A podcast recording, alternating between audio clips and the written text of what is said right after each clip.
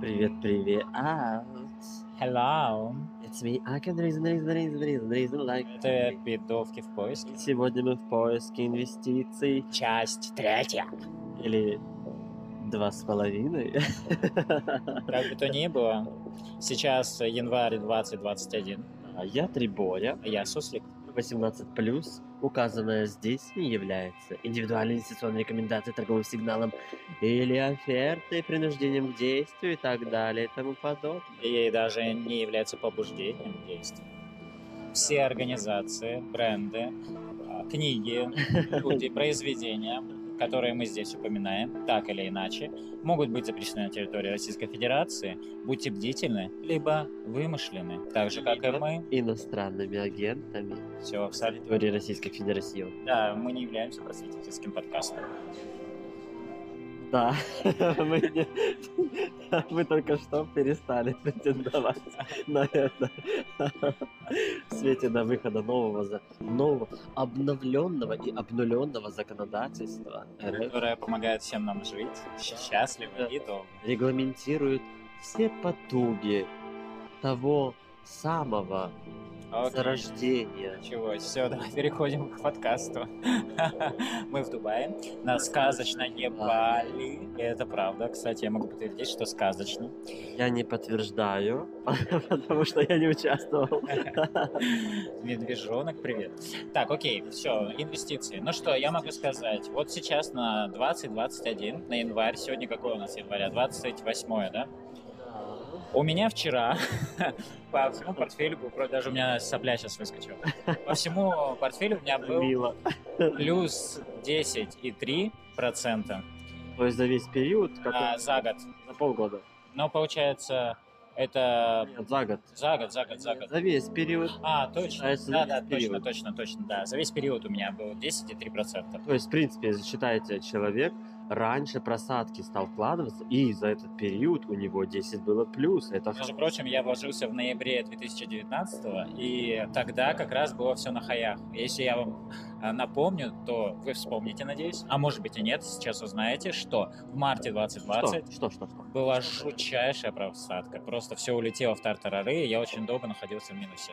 Но сегодня, вчера, точнее, вышел на 10,3, сегодня я упал до 7,2, потому что опять началась коррекция довольно жесткая, и очень многие бумаги пошли вниз, даже такие гиганты, как Coca-Cola, Pepsi и подобные компании, то есть интересные. Да, даже эм, те компании, которые отчитались по своим отчетам о прибылях. Кстати, Apple уже хорошо очень э, отчитался, Microsoft, Microsoft хорошо отчитался, но он, кстати, подрос. Tesla тоже отчитывается.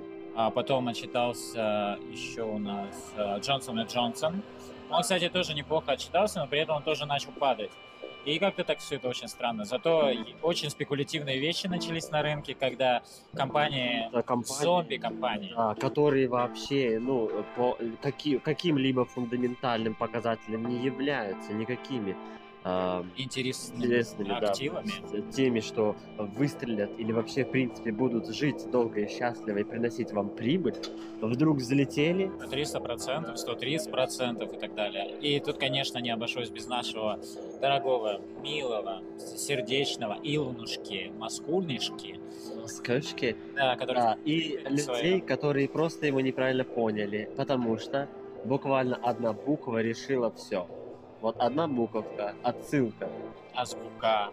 азбука, бук... Да, будьте бдительны, будьте бдительны, учите русский язык, английский, американский, английский. Читайте отчеты компаний, особенно тех, которые собираетесь вкладываться. Почему это важно? Потому что вы хотя бы будете видеть, куда двигается весь рынок, как они видят этот мир. Потому что, э, в принципе, формируют представление о мире и его э, среду как раз-таки те компании, которые сейчас в цене, на пике или будут долго жить. Я наконец-то открыл для себя рейд фонды. То есть это... Закрыл. Я закрыл и не хочу возвращаться после ужаснейшей просадки. Да, но, к сожалению- 4 доллара. Я так испугался, что продал сразу все. Так же, как наши любимые зомби. Да, да, да. Окей, а, я их открыл для себя. А, У них очень хорошие дивы, но при этом ты платишь огромные налоги. Процент, да. Налоги. 30%, да? 30% ты с, жуть. с любого рейд-фонда, даже если это Iron Mountain. То есть, казалось бы, железодобывающая и так далее, и так далее. А нет. Я Платить. вложился в Digital Realty. Это компания, у которой находится куча э, дата-центров. Это очень интересно, мне кажется. Она занимается тем, что переоборудует какие-то площади и так далее в вот эти дата-центры. Почему это актуально, возможно, будет? Потому что Big Data. Big Да, Data. Да, да, да, боишь вы прелести. Вам некуда будет складировать, кроме как организовывать какие-то локальные места хранения. И плюс, почему, например, Digital какой-то, да, выиграет в долгосроке? Потому что представительство компании в большом офисе не нуждается. И оно будет занимать какой-то а, локальный, условно, а, адекватный участок в этом офисе. А все остальное можно под эти массивы использовать. Плюс не забываем, что мы сейчас живем в постиндустриальном обществе, и уж Это уже, является рекомендацией. уже об этом уже сказали в начале, в начале самого. должны это повторить. Повторение мать, И ее а отец. Да. Я хочу познакомиться с отцом. Так вот, я хочу сказать, что постиндустриальная эпоха, она подразумевает под собой, что огромные территории бывших заводов и так далее, они освобождаются. Их надо как-то использовать, перерабатывать и так далее. Поэтому рейд-фонды, они являются интересными, потому что очень часто они вкладываются а, в обновление а, каких-то старых территорий, строят что-то там, помогают, потом сдают это под офисы, сдают под какие-то интересные места, опять же, под э, дата-центры и так далее. Но, опять же, это не является рекомендацией никакой. Я просто делюсь своими мыслями. Да, но это не быстрая история. То есть, когда вы... Смотрите, в чем разница между инвестором и спекулянтом? Инвестор, даже если бумага взлетела, ждет. Сидит и ждет, чтобы он верит в эту компанию, и он дал ей эти деньги, чтобы она выросла еще и приумножилась. И не вынимает деньги, как только произошел рост. А спекулянт это тот, который увидел рост и тут же вынимает деньги. То есть, видите, он тем самым обесценивает компанию на какую-то долю, и это сразу в рынке ощущается. И плюс он убирает у компании возможность куда-то эти вложить, переработать и принести прибыль денег. Да, ну и смотри, вот эти вот сейчас Робин Худ, вот этот вот э, чат, который спровоцировал рост безумной вот этих каких-то совершенно непонятных GameStop, например, компания, совершенно непонятно. Она убыточная и так далее. Да, причем ожидания о ее шар... ну, шартах, то есть э, вы как Нет, ну раз если знать, если 139 процентов, Да. это вообще, это что? Чудо, да. чудо чудесное, не забываем об этом. Да. Опять же, Да, я расскажу про свой кошелек. Давай я сейчас еще последнюю скажу штуку, что рынки все-таки начинают корректироваться, на мой взгляд. А, видимо, будет Медленно. Медленно, да. Я не думаю, что, кстати, все будут корректироваться. Это будет э, такая волатильная история, которая будет как перемежание, знаете, туда тот сектор только та компания, в этом секторе все компании, а в том секторе вообще никакие компании. Это будет вот такая история. Пепси, например, у меня так хорошенько припала. Потому что она начала расти, опять сейчас припала слегка. PepsiCo. Пепсику, да. Вот, а, я хочу сказать, что это может быть еще связано с тем, что Байден заявил о том, что вакцинация идет не так, как они рассчитывали, А, так теми как рынок темпами. живет ожиданиями, и вот эти эмоциональные всплески туда, куда смотрим, туда и финансируем, а здесь мы боимся, сюда отсюда убираем, как раз таки и создают эту волатильность. А, еще швейцарские банки сказали о том, что российский рынок э, фондовый будет интересен. А Мы же Потому что он недооценен, Да. как в принципе все развивающиеся рынки. Латинская Америка, опять же. Да. И, кстати, говорят о том, что, судя по всему, как у нас заявляет наш истеблишмент, мы первым выйдем из пандемии. Судя по всему. Поэтому, возможно, действительно фондовый рынок как-то это отыграет. Но я говорю сейчас про свой, про свой кошелек. Я избавился от всех э, нефтедобывающих компаний российских.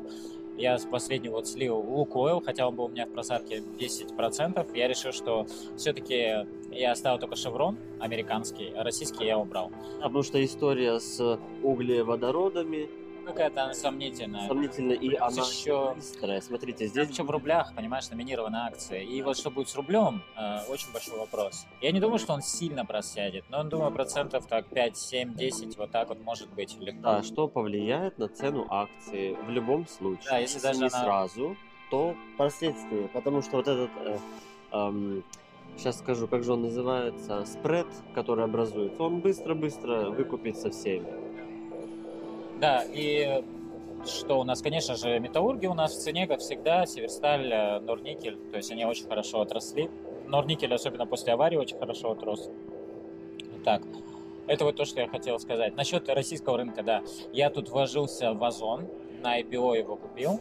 Он пока неплохо у меня рос, но вот я выставил, поставил э, Take Profit, потому что я что-то в него дальше не верю, потому что компания убыточная, хотя и сейчас она, я смотрю, прям старается занять ниши, максимально таким маркетплейсом стать. Ну, Мне кажется, в долгосроке это возможно, э, сыграющая история, но Мне кажется, им очень много но. надо с Им кем не только, нет, мне не кажется, не надо объединиться, им нужно а, быть, условно говоря, платформой предоставляющей. Но они так и стараются быть.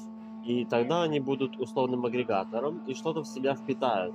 Возьмут какой-то, какой-то часть рынка вообще и спроса, они на себя сфокусируют. Я, кстати, заметил, что они достаточно при этом а, flexible, гибкие, а, и Это детище АФК-система, а они, извините, ну, скажем так, они обновились и привнесли себя вновь на этот рынок. То есть они были ужасно в упадке, в просадке и так далее, и сейчас посредством вот этих вот новых итераций, да, своих отпочкований, они выходят и обновляются, обновляют свои максимумы. да, ну это то, что я вот хотел сказать. Но все-таки Озон я поставил на Take Profit. Что-то не верю я в него дальше.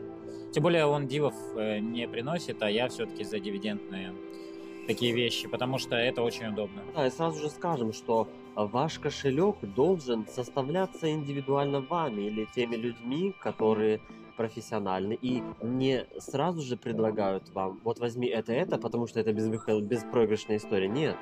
Человек должен сначала спросить, какие у вас интересы, чего вы хотите получить и так далее, и так далее. И множество нюансов.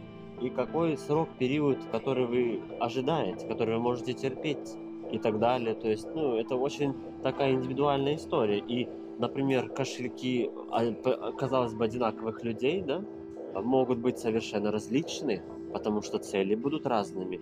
Или э, их внутренности, внутреннее наполнение разное, ощущения. Они не хотят. Кто-то хочет рисковать и тогда берет э, вот эти м, различные компании, и э, в том числе и по, которые только вышли, или стартапы, как растущую историю с возможным профитом, да, быстро или долгосроке.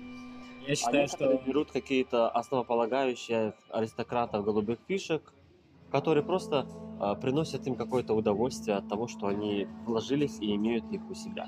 Я, кстати, считаю, если вы хотите действительно вот вкладываться в IPO или вот в какие-то стартапы, в какие-то новые технологии, э, лучше обратите внимание на фонды, которые работают конкретно на это. Вот у Тинькова сейчас открылись фонды, я в них вложился, по IPO, биотек, и они рискованные, но, по крайней мере, вы меньше рискуете, потому что вы вкладываете какую-то частичку во все это. Да, то есть мы сразу же говорим, что вы должны целеполагать свои риски, определять их и э, жертвовать на эти рисковые активы какой-то незначительный процент от всей, всей вашей котлеты. А котлета это вот весь ваш ресурс, вся ваша емкость денежных средств, которые вы имеете. Я думаю, это то, что бабушка на кухне жарит.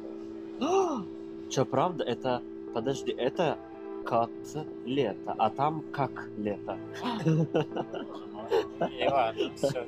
Теперь буду знать. Это разные вещи. То есть та котлета из кота, а это из какашек. Ну, вот так оно. А вот знаешь, как обернется, так обернется, никто не знает. Из кошачьих, короче. Жди три года. И посмотрим. Ну так ты расскажи про свой портфель-то. Мой портфель, мой кошелек принес мне какой-то после а, дичайшей просадки в 8% за год, предыдущий за 2020 год. Ну, он был не полный, потому что я вложился в середине или в конце, ближе к концу года. А за тот год был- была просадка всего моего, получается, накопительства 8% с лишним просадка. Это печально Минус техническая, минус. А, То есть это всего кошелька, то есть все емкости, в том числе сюда отме- от- отсюда отняли налоги и так далее. То есть, ну, это Налоги вы платите автоматически, я напоминаю. при покупке или продаже с вас будет удерживать ту или иную сумму, но все будет индивидуально от того зависеть, насколько вы, эм, что вы взяли. Ну и плюс еще дивиденды американских компаний вы это сами оплачиваете. Да, продаете. если вы подписали э, справку W, точнее, это не справка, это Ну, без разницы. Ты... справка W8BEN, когда вы Это подписываете, форма, которую ты форма. подаешь, да, в налоговую. тогда на некоторые из перечня на сайте налог.ру узнавайте эм, компаний, их много, вы будете платить меньше процент. То есть вы будете не 48, Уведомлять налоговую. Все равно нужно о дивидендах, которые вы получили, американских, потому что они не отслеживаются налоговой внутри государства нашего, но так как все проходит сейчас через банковскую систему, а банковская тайна была отменена фактически, как я, по крайней мере, прочитал, это не мои инсинуации, это как было написано в источниках, поэтому все ваши передвижения наличности и не наличности, это все сейчас прозрачно, поэтому будьте внимательны. Да, то есть смотрите, продолжу, что не подписав эту форму W8B, 30, да. платите 30% сразу же с вас будет учитывать, учитывать, высчитывать брокер по, при поступлении дивидендов и отнимать э, с вашего этого там? да, с вашего счета. А тогда вы не, не доплачиваете в казну российского государства никакой процент, но указываете, что вы заплатили там. То есть видите, в чем вопрос? Обязательно указываете, но если не подписали форму, то не доплачиваете в казну государства. Но в любом случае вы эту форму можете найти у вашего брокера. Брокера, да, напишите в Просто- поддержку или в одних из настройках она обычно предлагается.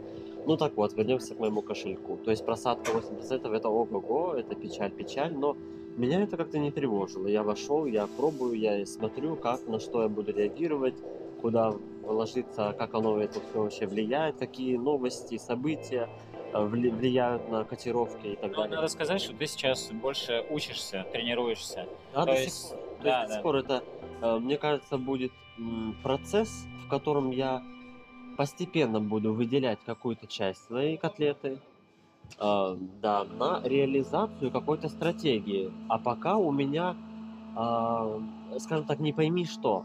То есть сборная солянка из либо не совсем понятных активов и бумаг, либо очень рисковых активов и бумаг, которые ну, не укладываются в одну единую стратегию. И даже всепогодным портфелем это не назовешь. Почему? Потому что я э, много чего шарчу, чтобы смотреть, как это влияет на общий процент моей выгоды. И тут же я пытаюсь понять, э, сумею ли я э, даже вот на этих шартах э, каки- какой-то процент выгадать, или я буду также уп- это, впадать в просадку на общем портфеле минус 8, а то и больше процентов за год. Так вот, на вот этих вот э, новых событиях на текущий день просадка моего портфеля вышла за рамки 2%, чуть более 2%. И, в принципе, это меня не печалит. Почему? Потому что шартами, которые я производил, и какой-то профит наработал, я могу позволить себе просадку до 5% от всего своего кошелька, ну, особо не переживая об, об убытках. Потому что я беру те компании, которые просели сейчас, если я их до- докуплю и усредню, и впоследствии они обязательно покажут рост, я выиграю, то есть я перекрою тот э, самый минус, который приобрел. То есть э, моя просадка больше, чем у суслика, и меня это не тревожит. То есть и вы должны понимать, что если вы куда-то инвестируете, тем более в долгосрок, даже если вы что-то там шортите, вы должны э, пережидать вот те просадки. И если просадка достаточная, обычно рекомендуют от 10% и выше, тогда вы усредняете позицию. Меньше не имеет смысла, вы просто можете провалиться в э, дно, и там вам будет сложнее наработать какой-то капитал, чтобы ну, усреднять, потому что вы докупали там чуть-чуть на просадка, чуть-чуть на просадка, чуть-чуть, и в итоге, если вы хотите, захотите усреднить на дне, вам придется чуть ли не в два раза увеличивать свой капитал.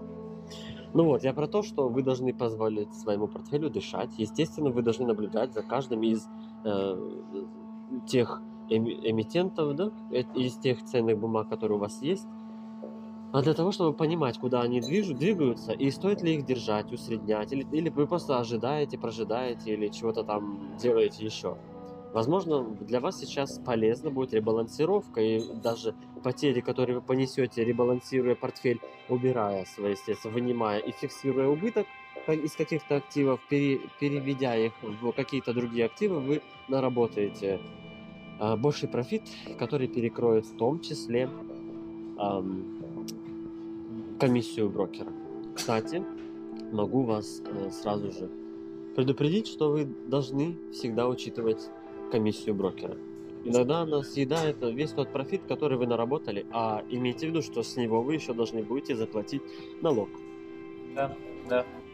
А, я еще хотел сказать о том, что я открыл для себя, что облигация не так безобидна, как казалось изначально, потому что есть такие функции, как call опцион, Да, да. и ты можешь, например, купить какую-то облигацию. Вот у меня сейчас такая ситуация, я купил облигацию одного рискованного Банка. не банка, это э, компания, я так понимаю. Цен. Эмитент, да. То есть это завод, электрощит, там что-то такое, я сейчас не скажу, да. Точно название. Чистая система. Да, по-моему. Ты БО, ПО взял или нет? Нет, нет, я просто облигацию взял. Ну ладно. Ну вот, и у них опцион, и Эти это буквально вот скоро, и это совершенно невыгодно. То есть, если я буду продавать ее, то я ничего с этого не получу, потому что доходность даже вот у брокера написано по опциону равна минус 30 33%. То есть смысла продавать ее вообще никакого нет. Но я еще вычитал, что оказывается компания, эмитент, выпускающая вот эту облигацию, она может отменить купоны в какой-то момент.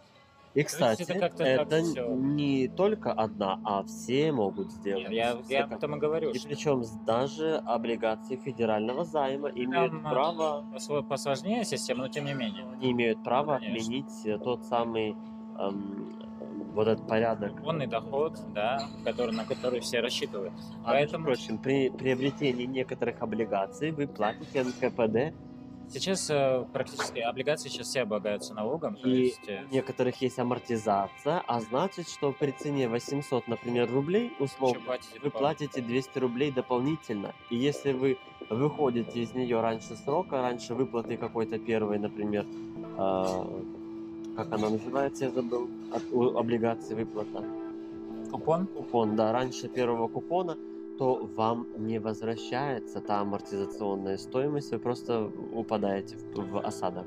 Ну, это для меня было такое неприятное известие. И я так... Есть некоторые облигации, ты ещё скажи, Какие? которые... Которые бессрочные? Так я говорил в прошлом э, про них, в прошлом подкасте. Окей, есть бессрочные... Да. после, после того, как ты да расскажешь про эту облигацию. Нет, так я все рассказал же, что я сейчас, я не думаю, что я на коопцион. Если, конечно, компания может и не потребовать выкупа, поэтому я, наверное, оставлю, потому что она заканчивается через год, и я хотя бы хочу получить проценты, которые там заложены под эту облигацию, а там заложено 16%, поэтому А, я и- хочу подождать. Да, добавлю, вкраплю, что облигации, казалось бы, это что-то стабильное, да, но с условным маленьким профитом.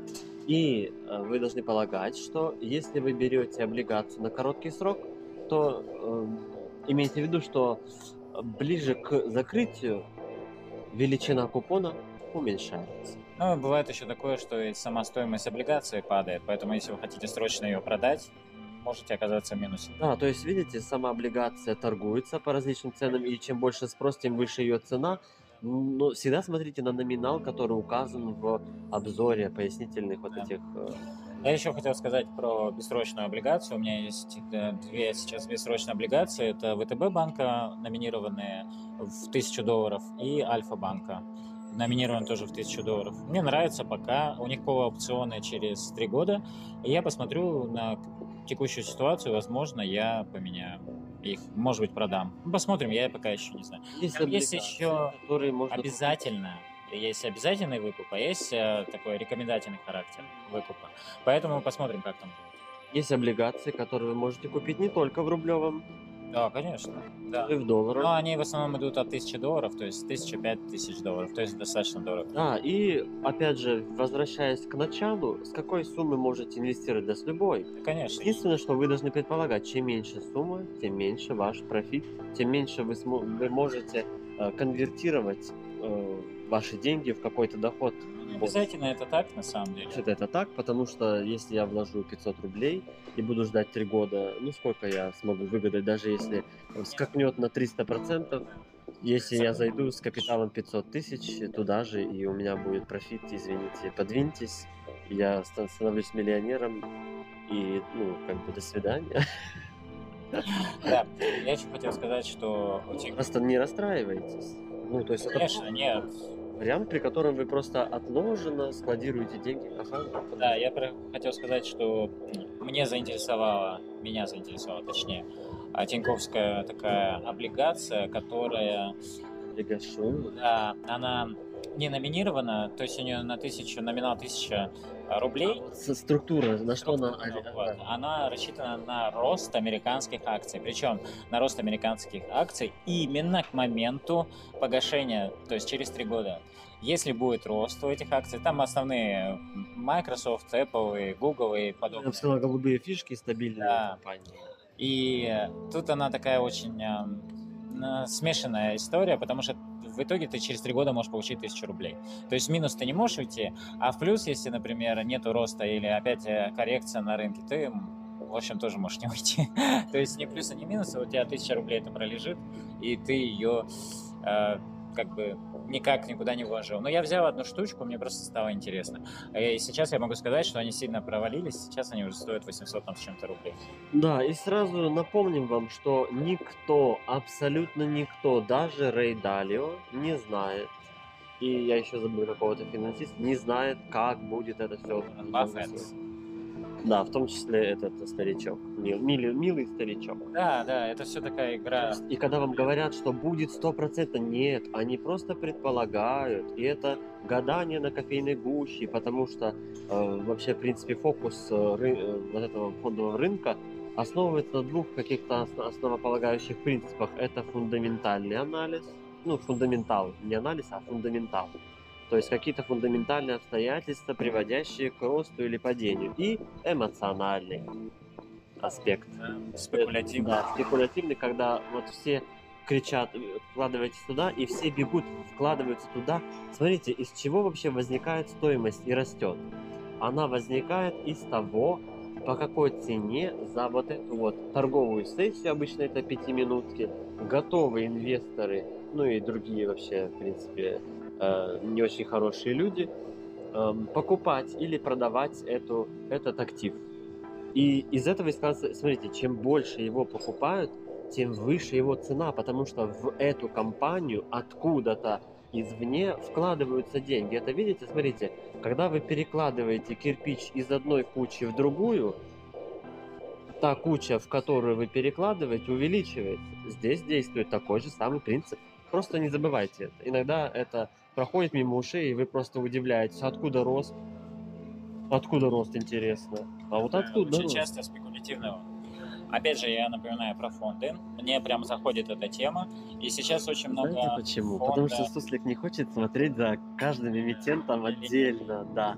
Поэтому он берет просто широким профилем, широким паем, вот кусок от пая широкого, и просто как бы потом наблюдает, ну, они там все сделают за меня в любом случае в долгосроке, то, что там э, в круге будет расти, ой, хорошо. Да, именно так. Понимаете, это э, лень, это лень. Ну, Если вы готовы, э, например, лишиться какого-то дикого роста и быстрого, или каких-то дивидендов, то это ваш путь.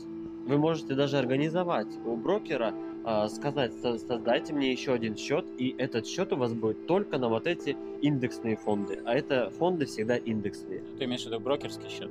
Да, Ещё? М. да. То есть не ИЕС, а брокерский счет, в котором только фонды. На ИЕС, например, вы что-то в другое, там разнообразие, у вас все погодные портфели и так далее, а вот там у вас что-то другое. То есть этот брокерский счет позволит вам манипулятивно действовать, когда это вам понадобится. То есть вы отложили на долгосрок, да, и когда вам э, приспичила нужда из брокерского счета, вы вы вы вы вынимаете, Вынимаете. вынимаете, вынимаете, Вынимаете. вынимите. Короче, вынимите, вынимите, Вынимаете. Вы можете э, вынять, вынуть, вынуть, вынуть. вот. Господи. Три более попадают слова, да, вынуть деньги Ты целую минуту подкаста потратил. в любой необходимый вам момент.